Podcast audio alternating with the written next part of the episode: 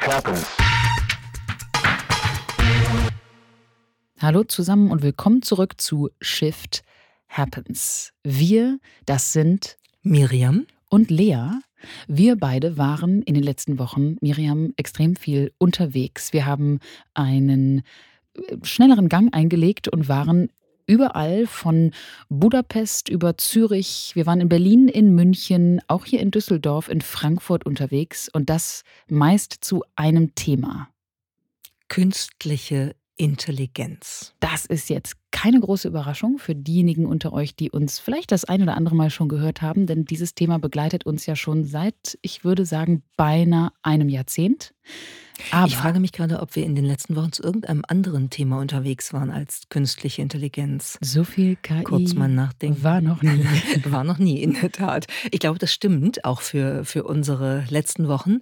Das Thema, das äh, kocht gerade gewaltig hoch und man merkt einfach, dass jetzt so langsam die Erkenntnis durchsickert, dass man sich damit wirklich auseinandersetzen muss. Ich glaube, wo mir das am meisten aufgefallen ist, ist ähm, auf der Konferenz von Media Pioneer äh, gewesen, von Gabor Steingart und seinem Team My Way in Berlin. Dort haben wir eine Keynote gegeben über künstliche Intelligenz und was sie mit der Wirtschaft, mit dem Arbeitsmarkt, mit der Gesellschaft macht auf der Bühne. Und wir haben dann, und das ist der interessantere Teil, finde ich, eine Masterclass gemacht. Und diese Masterclass, das fand ich schon mal als ersten Eindruck sehr interessant, war komplett überbucht. Das heißt, es war so voll, dass da überhaupt nicht alle rein konnten. Und das ist ein bisschen so Nachfrage, Angebot, Angebot, Nachfrage, ähm, dass man sieht, oh, die Nachfrage ist wirklich hoch im Moment.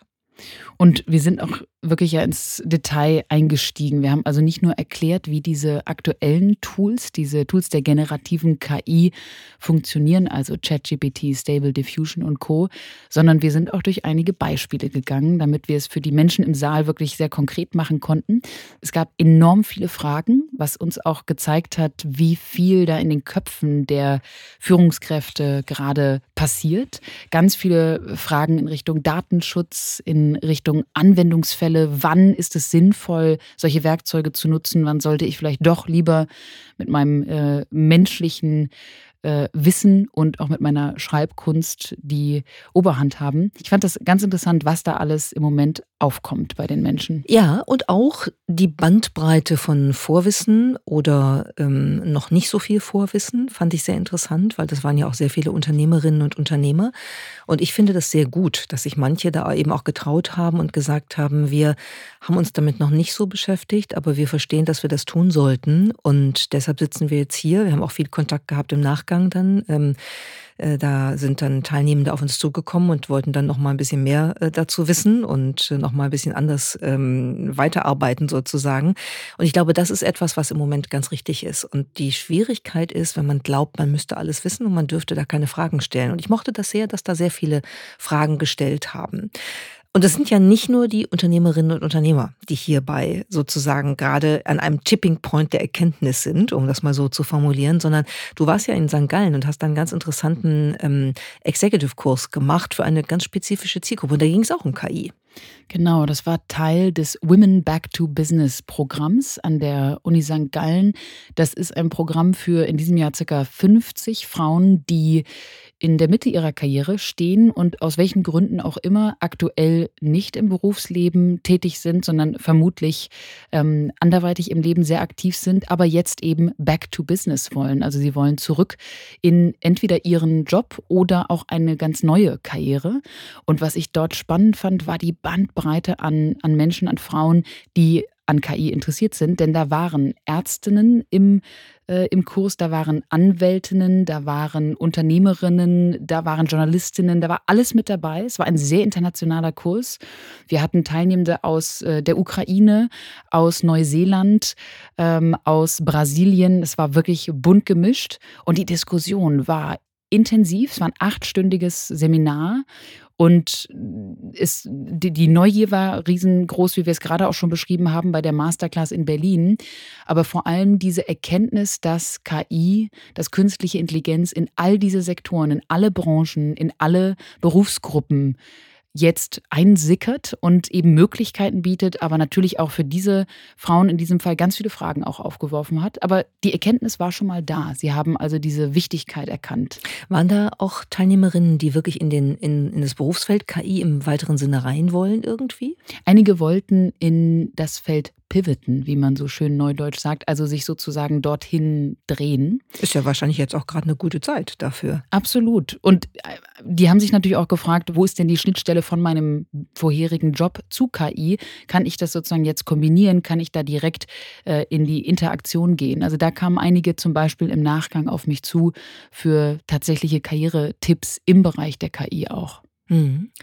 Und dann haben wir noch ähm, einen gemeinsamen Kurs äh, an der Uni St. Gallen über Social and Economic Impact of AI, also die sozialen und die ökonomischen Auswirkungen von künstlicher Intelligenz und hatten da eine ganz interessante Erfahrung, weil wir haben den schon mal gegeben, das ist exakt äh, ein Jahr her und haben, das war kurz übrigens bevor JetGPT released wurde, am 30. November 2022, da haben wir damals schon so ein bisschen ähm, vorausschauend tatsächlich auch über diese generative KI gesprochen, aber keiner wusste, was jetzt bald passieren würde.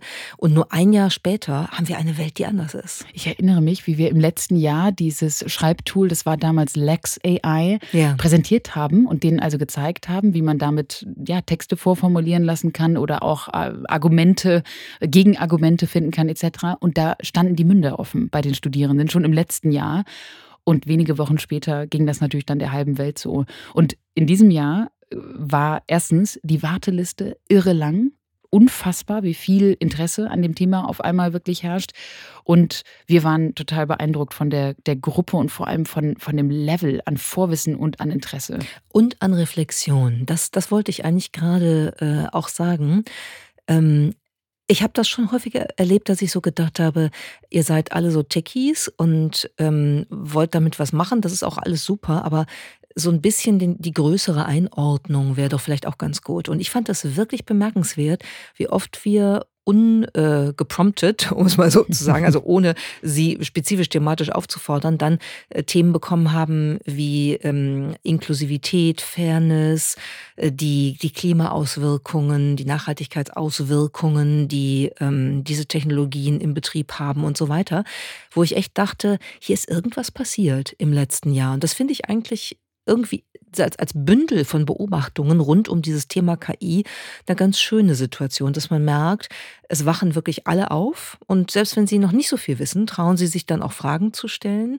Es ist ein Thema, was äh, die Möglichkeit einer beruflichen Veränderung mit sich bringt, weil die Nachfrage riesig ist auf Seiten der Menschen, die was machen wollen damit, aber auch im Markt, weil hier Fachkräfte gesucht werden, auch wenn man da hineinpivotet, wie du das so schön gesagt hast. Und die jüngere Generation guckt wirklich sehr holistisch auf das Thema und schaut eben, was bedeutet das denn eigentlich für unsere wirtschaftliche, für unsere gesellschaftliche Entwicklung und wo müssen wir jetzt die richtigen Weichen stellen. Und das finde ich ist so, ein, so für mich so ein, so ein Kontext oder so ein, so ein Bündel von Beobachtungen, wo ich sagen würde, hier äh, setzt sich was. Also hier passiert irgendwie eine Normalisierung eines Themas, mit dem wir jetzt wirklich auch so langsam umfassend umgehen müssen.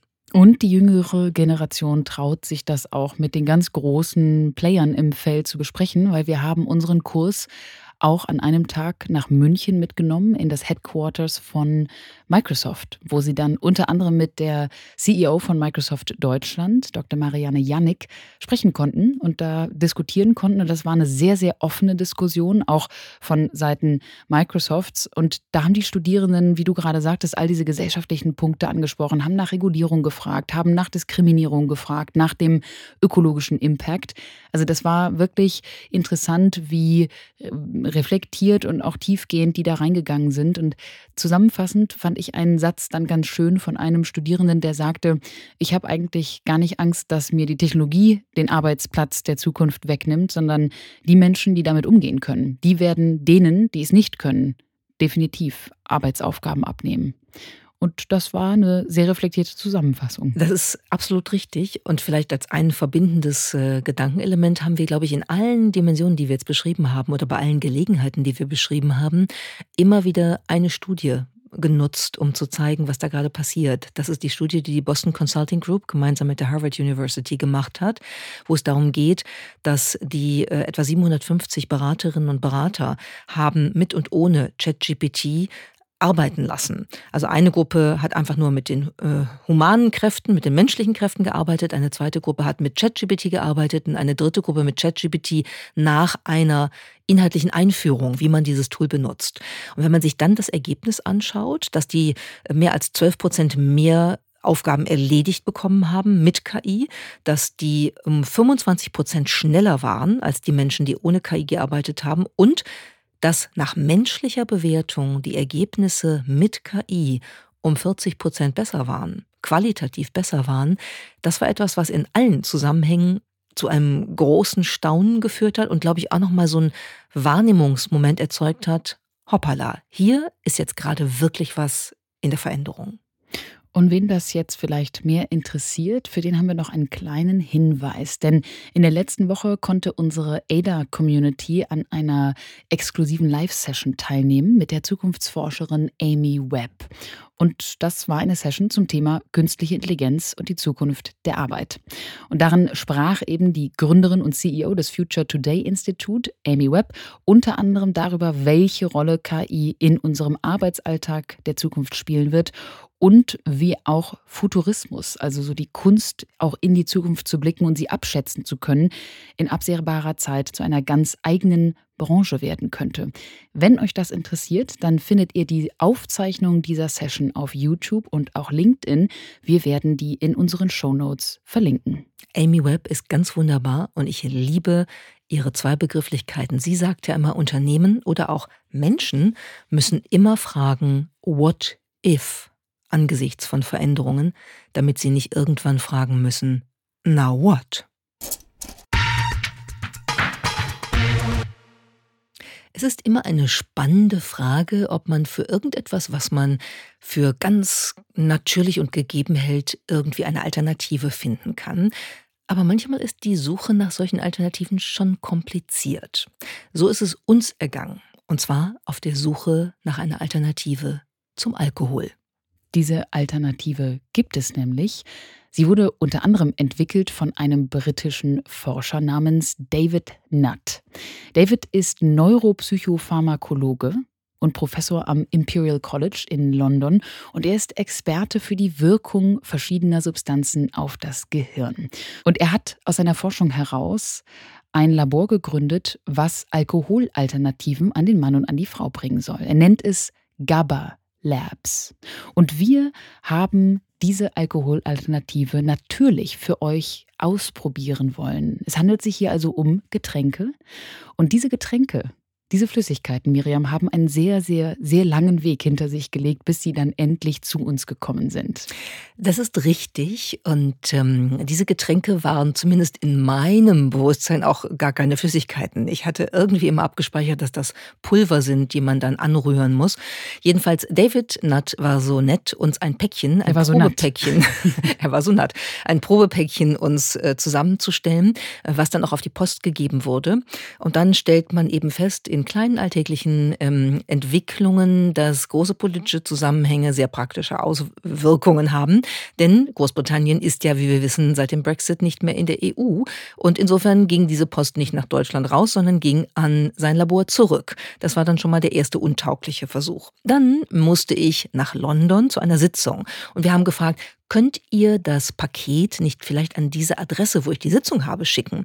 Und das haben die dann netterweise auch gemacht. Und da kam es dann auch an und ich kam dann vergangenen Montag in diesen Räumlichkeiten an und dachte, ach Mensch, super, da ist das Paket. Packte es aus und dachte, oh no, das sind Flüssigkeiten. Ich hatte gar keinen Koffer dabei. Was machen?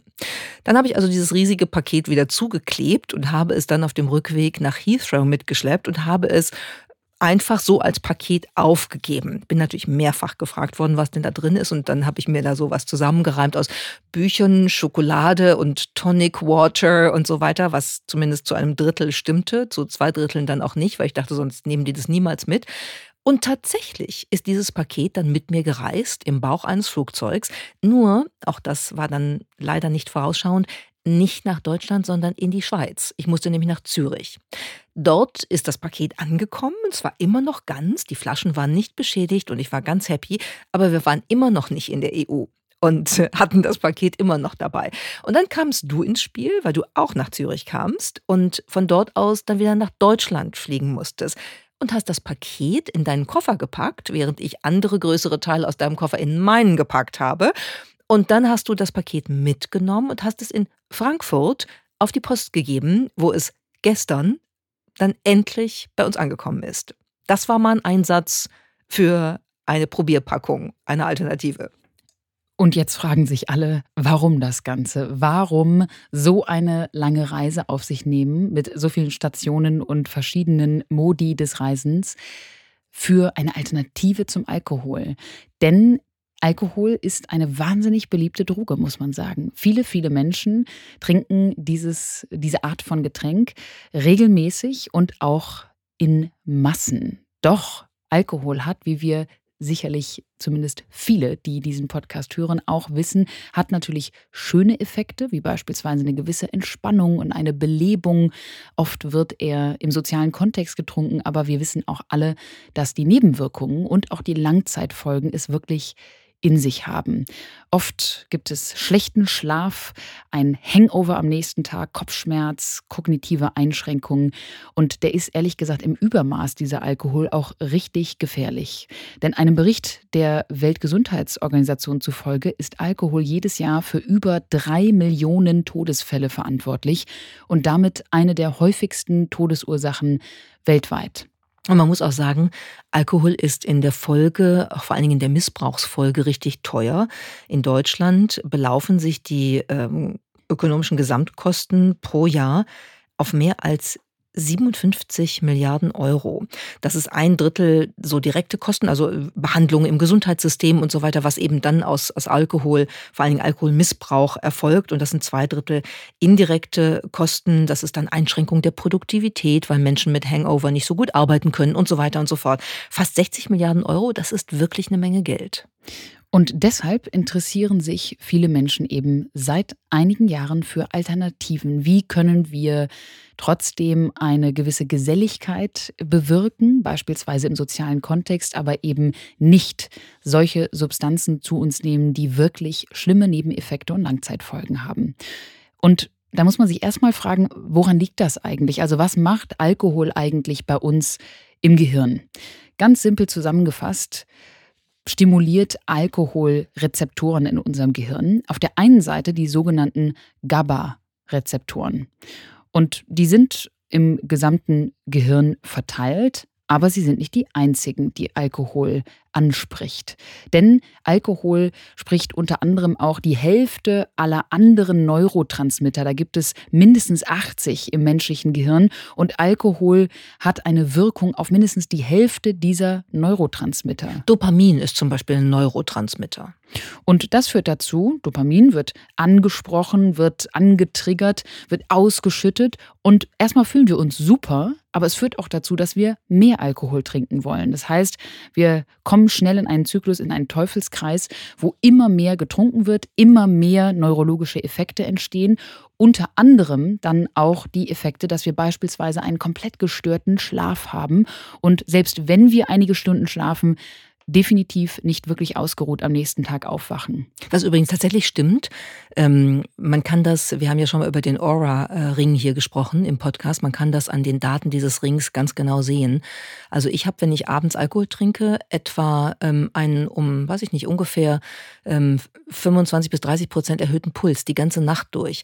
Heißt jetzt mal ganz praktisch gesprochen, der Körper, das Herz vor allen Dingen, arbeitet viel mehr, wenn da Alkohol im System abgebaut werden muss, als wenn das nicht der Fall ist. Und das heißt, der Erholungseffekt des Schlafes über die Nacht ist halt sehr viel geringer. Und das macht sich auf Dauer bemerkbar. Deshalb äh, sieht man auch ähm, aus wie so ein äh, zermatschter Maulwurf, wenn man zu viel getrunken hat und so, weil einfach die ganzen Regenerationsprozesse im Körper so gar nicht stattgefunden haben. Und die Stimulierung dieser Botenstoffe im, im Hirn, die führt natürlich auch letztendlich oder kann zumindest zur Alkoholsucht führen, denn sie löst gewisse Glücksgefühle aus, die dann zu einer möglichen Sucht auf Langzeit ähm, eben führen können. Das ist alles ganz schön gefährlich und trotzdem trinken viele ihn sehr regelmäßig. Aber die Forschung hat eben versucht, jetzt seit einigen Jahren hier mal reinzugrätschen und zu sagen, ist es nicht möglich, die positiven Effekte, also sprich die Offenheit, die Geselligkeit, die gute Laune zu erzielen mit einem Getränk, aber keine dieser Nebeneffekte zu haben. Und genau das hat David Nutt versucht. Und was er genau entwickelt hat, das hat er uns erklärt. What we have done in the interim is develop this other drink, botanical drink called Sentia. And Sentia is a cocktail of herbs, which are all food-approved herbs, been used used in human society around the world for hundreds, if not thousands of years. David Nutt hat also einen Kräutercocktail erfunden namens Sentia. Diese Kräuter, die gibt es auf der ganzen Erde schon seit Tausenden von Jahren und die bewirken im Gehirn, dass das GABA-System angesprochen wird. Es gibt eine alkoholähnliche Wirkung. Ungefähr entspricht das der Menge eines kleinen Glases Wein, sagt David Nutt. Und das kann man über das GABA-System erzielen, dass der Körper sich eben belebt fühlt, als hätte man ein Glas Wein getrunken. Es gibt einen Entspannungseffekt, man ist in gewisser Weise aufgemuntert, aber man hat keine Nebenwirkungen. Und diese Sentia Drinks, die mussten wir natürlich ausprobieren. Es gibt Sentia Black und Sentia Red. Und beide haben wir zugeschickt bekommen. Wir hörten eben, es war eine lange Reise. Und wir hören jetzt mal rein, wie wir das probiert haben. So, dann fangen wir jetzt mal an zu mixen hier. Das sind die Sentia Drinks und hier, das ist jetzt, glaube ich, die, die Red Version, die rote Version, die Beerenversion. Schauen wir mal. So, ein bisschen Eis muss sein. Ein bisschen Eis muss sein. Schau mal, die schwarze Version hier ist schon auf. So, die rote ist also etwas süßer. Die schwarze ist eher würzig. Und zwar so pfefferartig. Wow. Wir riechen einmal. Oh, okay.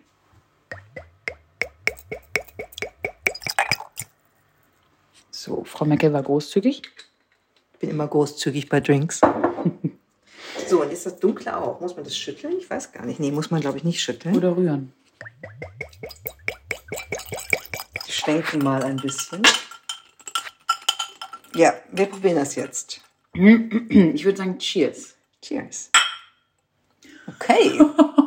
wow. Wow. Intensiv. Mhm. Okay, wir nehmen das mit. Es wurde ja auch gesagt, man, man solle das eigentlich, ich möchte erst das andere noch probieren, man solle das eigentlich mischen.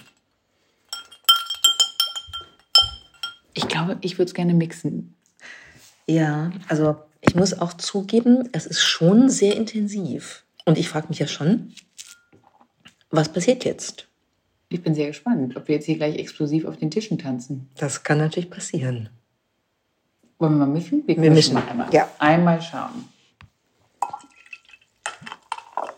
Probier jetzt mal mit Tonic Water, das vielleicht eine gute Idee auf jeden ist. Fall super.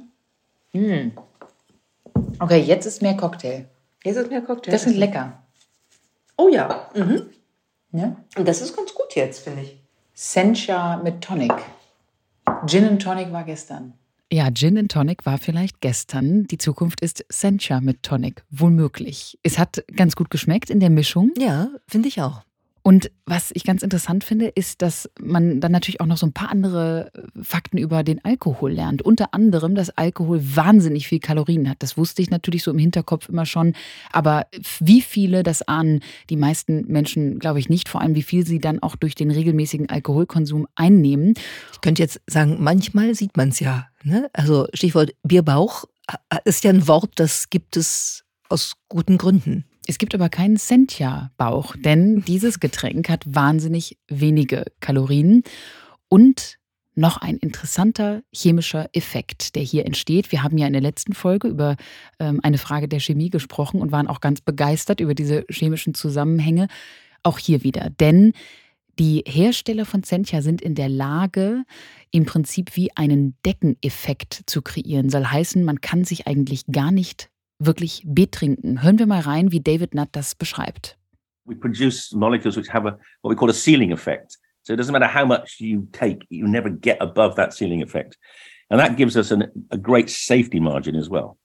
Uh, also David Nutt beschreibt, dass das natürlich auch aus Sicherheitsgründen super ist. Man kann von diesem Getränk wirklich einiges konsumieren, ohne irgendwie auszuatmen. Und es gibt eigentlich keine wirkliche Betrunkenheit. Und sie haben es geschafft, die Kräuter so zu kombinieren, dass sie den Effekt von Alkohol relativ schnell erwirken. Man spürt wirklich nach 15, 20 Minuten schon etwas, aber sie verlassen den Körper auch recht schnell wieder. Das bedeutet, man schläft beispielsweise enorm gut danach. Das war auch so, muss ich, muss ich sagen. Wobei ich mit dem Ceiling-Effekt nicht sicher bin, ob, ob sich diese Aussage nicht im Wesentlichen aufs Gehirn bezieht. Also ich hatte schon das Gefühl, da sind ja, da sind ja auch starke Pflanzen drin. Ne? Also da ähm, sind, sind ganz viele Kräuter eben drin, da ist Ginseng drin, da ist Ingwer drin, Ashwagandha, ähm, Lakritz. Das sind ja, sind ja ähm, Stoffe, die auch wenn man sie isst oder sonst zu sich nimmt, in größeren Mengen schon mal zu, sagen wir, ähm, Nebenwirkungen führen können. Und äh, ich glaube, wenn man jetzt so eine halbe Flasche von dem Zeug trinkt, dann äh, hat das schon wahrscheinlich irgendwelche Wirkungen, aber jedenfalls nicht die, dass man komplett neben der Spur ist und ausgenockt ist und am nächsten Tag ein Hangover hat. Oder beispielsweise laut und aggressiv wird. Einige Menschen haben ja diesen Effekt beim Alkohol und das ist hier eben nicht der Fall. Allerdings wurde auf der Flasche gewarnt, man solle damit nicht Auto fahren, man solle es auch nicht zu sich nehmen, wenn man beispielsweise schwanger ist oder stillt. Das heißt, da passiert schon wirklich was mit dem Körper. Und wir waren gestern Abend ja dann auch sehr gespannt, was jetzt passiert. Also so ein bisschen wie so zwei Flitzebogen saßen wir da und haben die ganze Zeit uns selbst beobachtet, wann, wann kommt jetzt der Effekt und fühlt sich das an wie ein Glas Wein. Und äh, das haben wir natürlich so für uns selber auch mal ein bisschen überprüft im Verlaufe des Abends. Nach ungefähr 20 Minuten spürt man ein ganz kleines bisschen was. Ich habe tatsächlich ein Gefühl, dass, dass irgendwas passiert. passiert. Der Magen reagiert. Das Oder ich sage das, das sage ich, ich sage es mal so rum. Ich habe das Gefühl, dass nicht nichts passiert. Nicht nichts heißt nicht etwas. Doch. Ja, das äh, war sehr philosophisch. Ähm, und wenn man uns so zuhört, dann könnte man auch glauben, dass es auf jeden Fall eine Wirkung hat, dieser Drink, weil wir nuscheln ja schon. Ne? Man fragt sich, ob dieser Ceiling-Effekt schon erreicht ist. oder das klang so. Ob wir dann doch zu viel probiert haben. Eigentlich haben wir ehrlicherweise ein Glas probiert. Ich würde sagen aber zwei. Wir haben ja beides probiert. Das stimmt. Black and Red. Summa summarum muss ich sagen, der Effekt war irgendwie wirklich zumindest neu und auch äh, lustig.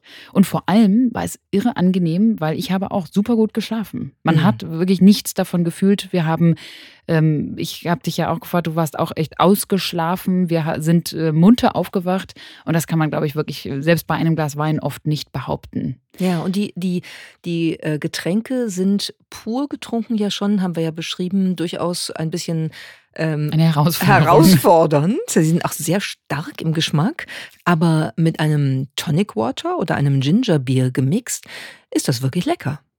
Und die Vision für die Zukunft ist von David Nutt und anderen, die daran forschen, dass Menschen schlicht die Wahl haben. Also dass es eben auch diese Alkoholalternativen gibt. Wir kennen sie ja schon vom, äh, vom zum Beispiel Virgin Cocktail. Und es gibt auch mittlerweile viele andere Alternativen, konkret für Rum, für Gin, die eben in die Richtung des Geschmacks gehen und auch den Effekt erzielen sollen, aber eben die Nebenwirkungen und vor allem auch ganz wichtig Alkoholsucht und die äh, bis hin zu den Todesursachen dann vermeiden sollen. Also auf eine Welt, wo wir uns auswählen können, wie wir die tollen Effekte von zum Beispiel Sentia auch genießen können, ohne ein Hangover. Und jetzt haben wir natürlich noch wahrscheinlich einige von euch die Frage, wie kommen wir da dran, wenn wir es ausprobieren wollen? Man kann diese Drinks bestellen, äh, auch im Internet. Es gibt, da, gibt dafür eine Website. Das Problem ist halt, sie kommen aus London und man muss dafür Zoll bezahlen. Oder man hat das Theater, was wir hatten, weil man es gar nicht erst geliefert bekommt. Also es ist nicht ganz leicht, aber wenn man zum Beispiel mit einem großen, nur halb bepackten Koffer eines Tages mal nach London reist, dann könnte man sich das ins Hotel liefern lassen und dann wieder mit nach Hause nehmen. Das wäre eine Möglichkeit. Du bist ja ein sehr umgänglicher Mensch, finde ich. Und trotzdem gibt es manchmal Situationen, da merke ich, dass du, sagen wir, geräuschempfindlich bist. Also wenn wir schon mal mit dem Zug zu einem Termin fahren und dann sitzt da jemand, der sein gesamtes Leben ins Mobiltelefon reinbrüllt, dann sind das so Situationen, die man nicht braucht. Man braucht auch nicht Situationen, wenn man im Kino sitzt und Leute neben einem mit ähm, sieben Meilen großen Händen Chips aus der Tüte essen. Die Hände passen nicht in die Tüte und kommen auch nicht wieder raus. Deshalb ist alles sehr laut. Das sind so Situationen, wo ich merke, du magst das eigentlich nicht. Redest du gerade mit dir selbst oder mit mir? Ich rede auch mit mir selbst. Ja. Aber ich kann das bestätigen. Ja, das trifft, glaube ich, auf uns beide zu, sofort äh, eingestanden. Wenn du dir mal vorstellst, du könntest dir eine technologische Errungenschaft wünschen, die dabei hilft, was wäre das? Ich finde ja schon so ein Noise-Canceling-Kopfhörer sehr, sehr hilfreich. Allerdings kann man die natürlich auch wahrscheinlich nicht jetzt immer schnell dabei haben, aber die würde ich mir wünschen. Ich würde mir eigentlich so einen Knopf wünschen, wie ich Menschen, die so gar nicht an ihr Umfeld denken in ihrer in ihrem lauten Dasein, dass ich die dann manchmal vielleicht ausschalten könnte. Wenigstens audiell. Sie können gerne weiter mampfen, aber audiell ausschalten wäre toll.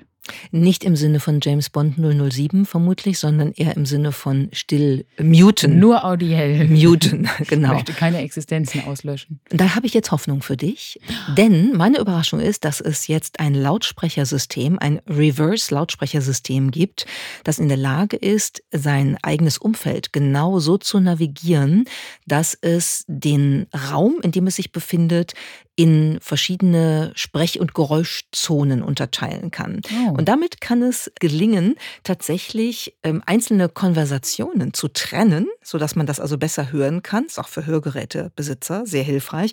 Und es kann gelingen, dass man bestimmte Lärmzonen, zum Beispiel nervig lautsprechende Menschen oder mit Chipstüten knisternde Menschen, einfach auszublenden. Das ist eine das ist ein irre Technologie. Wo finde ich die? Muss ich die auch über drei Paketdienste, vier Länder und ein Flugzeug zu mir kommen lassen? Oder wie kann ich mir dieses Lautsprechersystem sofort, am besten mobil in mein Leben beamen? Das ist tatsächlich noch eine Forschungsarbeit, die äh, soeben im äh, Journal Nature Communications erschienen ist. Aber wir wissen, wenn sowas dort mal peer-reviewed publiziert ist, dann wird es natürlich auch sehr, sehr schnell gebaut. Und ähm, die Technologie, die dahinter steht, vielleicht noch als Ergänzung, ähm, ist eine, die nennt man High Frequency Echolocation. Und das ist eben genau dieses Netzwerk von Lautsprecherbots, die dann eben Räume aufteilen können. Ich bin davon ausgegangen, dass das jetzt relativ schnell auf den Markt kommt. Wir werden das beide beobachten. Und sofort bestellen. Und sofort bestellen. Herrlich. Dankeschön. Bitte. Und danke euch fürs Zuhören. Hoffentlich werden wir mit diesem Echolocation-System nicht ausgeblendet mit diesem Podcast. Wir hören uns nächste Woche wieder. Bis dahin, tschüss.